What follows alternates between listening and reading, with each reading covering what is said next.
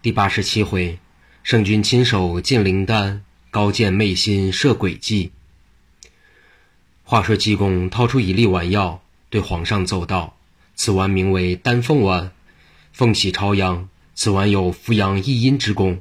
太后龙体欠安，皆因脾阳不足，胃火不畅，故饮食虽平日亦不能大进。加之既病之后，又服参粥，身虽补阳，但与粥为偶。”既补且逆，又见暴病，必有外感。经此一补，自必关膈不通。僧人造丹凤丸，地扶阳而不补阳，虽益阴而不伤阴，内与太极之机，并无一孔之弊。即请陛下御弓箭，速备米饮伺候。此丸已尽，立思饮食，即以米饮尽之，二次服丸。即御弓箭备参粥伺候，三次服丸，即龙肝凤髓。海错山珍，便无物不能饮食矣。皇上喜不自持，忙接过丸药道：“请问圣僧，当以何等汤水送下？”济公闻言，拍手大笑道：“俺的陛下爷，你到底不曾晓得这丸药好处呢？”余言未了，只见旁边走过太监两个，跪奏道：“祭奠僧惊驾，若何易罪？”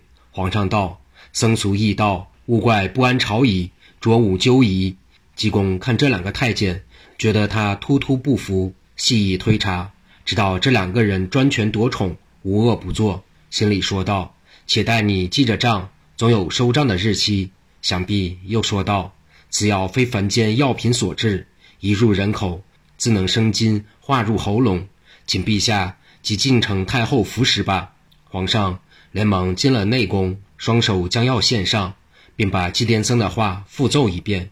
却也奇异，这一粒丸药在皇帝手上，并没有什么香味，哪知太后一见，只觉得异香扑鼻，光滑夺目。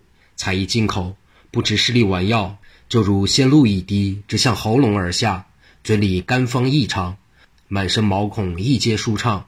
太后道：“这位圣僧真是活佛，我现今果真想点米饮吃吃了。”皇帝忙命宫娥进上米饮，太后隐蔽。说道：“我似打盹养神，如把圣僧留在宫中，须赐三粒丸药服毕，再让他走。”又说道：“佛爷随心所欲惯的，不能居皇家资格，如着太监打扫一处僻静静室，请他在内，着数名太监听差。至于一切供奉，听其随便。”太后吩咐已毕，翻身睡去。皇帝亦告辞，走出内宫，见了圣僧，称谢不尽。皇上即遵遗旨，将济公供养在南上院陆一亭，派了八名太监听候使唤。皇上回宫，后来二粒丸药服后，太后龙体自然照旧不提。却说金人鼎自奉旨重建大成庙，心中想到：要论这件差事是十分优美，但是期限太急，我想此事必须把高见请他来商酌商酌才好。且说这位高见。本是高俅的从堂叔父，其人诡计多端，现为金人鼎的常客。人鼎十分器重，真是言出计从。看官，丞相府中如何敬卿、吴越氏等门客甚多，金人鼎何以另外独信时一个高见呢？只因其中有个缘故。三年前，金丞相有位宠妾，名叫小英，苏州人士，生得十分标致，年方一十八岁。心中却嫌丞相年老，所以平日间往往与人鼎眉来眼去。论其实在，并绝无奸情。一日丞相外出拜客，因折扇还在小英房内，复行转来取扇，巧知小英穿了一件银红绸锦衣，由怀内退出一条雪白的臂膀，背着眼在那里擦脸镜面。经丞相一见，觉得有趣，就轻轻巧巧地走至身畔，双手抱住。但听小英娇滴滴地说道：“杜少爷松手哉，丞相爷来看见，吾好白相借。”金丞相一听，不禁无名火起，大骂道：“贱婢，乱我家门！”小英睁眼一看，吓得魂不附体，跪下直抖。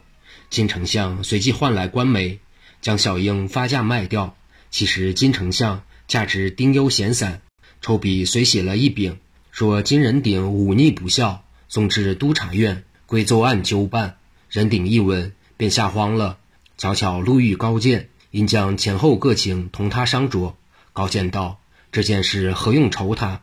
贾监来，还是贾监去便了。”说着，便把金人鼎邀至家中，说道：“我带你做张素词，包管无事。”因提笔直书，不到一刻，已经做成。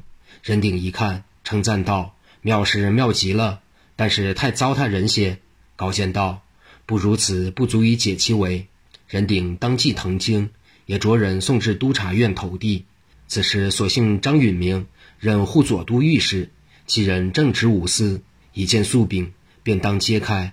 但见上面写道：“据素饼原指今人鼎，年二十二岁。”驻都城正心里，为其诉真实叩恩叙幼事。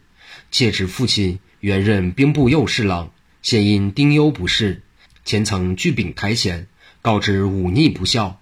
但知生于世家，贤于其理，岂敢稍行犯上，以离十恶之条？所叹之父报国之忠心，原非董卓，而知其天生之貌美，实类貂蝉，终于枕战卧快之时。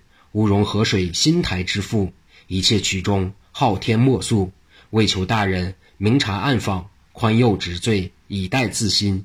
积极之期危在旦夕，沾恩上乘。张允明看毕，暗道：我前日看金侍郎来禀，就知其中必有别情，所以尚未入奏。今看这个速成，可知我见识不错，因随即在奏后批道：伟榻之思尽伤天性。虽是无不是之父母，而人亦端重于伦常。小民无知，尚待长官开化。岂有身为二品大员而甘蒙不韦耶？居控者固属于不辞，申诉者亦难逃不孝。国体攸关，宦途同位，速即悔改，勿疑后忧。此案着即注销，待敕。又在金侍郎禀后批了“已阅”二字，批毕，遂着人排挂督察院门首。金仁鼎得了此信，那片心才放下来。由此深佩服高见之谋，无论何事皆伤之于他，所以重建大成庙这一事，也就少不得找他谈谈了。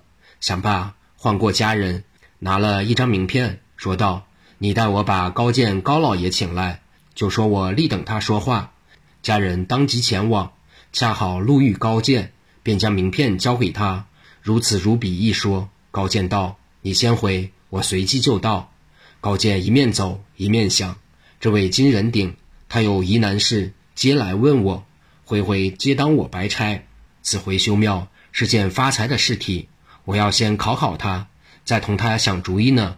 心不想着，不觉已到金相府门口，看见门公，便问道：“你家少老爷现在何处？”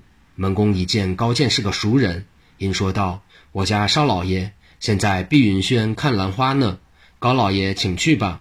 高见忙忙走到碧云轩，果见金人鼎在此，两人执手说了几句失误闲话。忽听高见叹了一声怨气。金人鼎道：“我兄何事怨恨？”高见道：“我怨恨不是别的，只因这个老天赏了我高见一点小见识，逐日你呼我唤，烦个不了。唐诗上有两句说得好：若恨年年压金线。”为他人做嫁衣裳，这便说的我高见呢。说罢又叹了一口怨气。金人鼎见高见如此，小的明明打动他的，因说道：“老兄不必叹气，小弟现今有件发财的公事，奉请帮我筹划，将来总有大大的谢意。”高见道：“无需喘了，弟适才所说之言，不过说的广盖朋友，吾兄与弟如同一人，这又当别论了。”人鼎道。不必多言，我们正事要紧。请问，现今皇上拨了库银三十万两，限三个月叫我把大成庙建成，但限期这样急迫，怎么办法？弟真真是要请教高见了。高见道：“小弟名为高见，实非高见，吾兄休得取笑。但这事据弟看来，需要变通办理才得划算，而且才不误限期。要是居居的一木一瓦埋起。”恐怕公司皆不得讨好了。人鼎道：“然则怎样办法呢？”高见道：“你莫作慌，后帝慢慢思索。”只见高见搔耳挠腮，过了许久，忽又说道：“方法是想出一条了，但是不免是恩将仇报。”遂走到人鼎面前，福哲二如此如此的一说，金人鼎拍手大笑道：“妙计，妙计！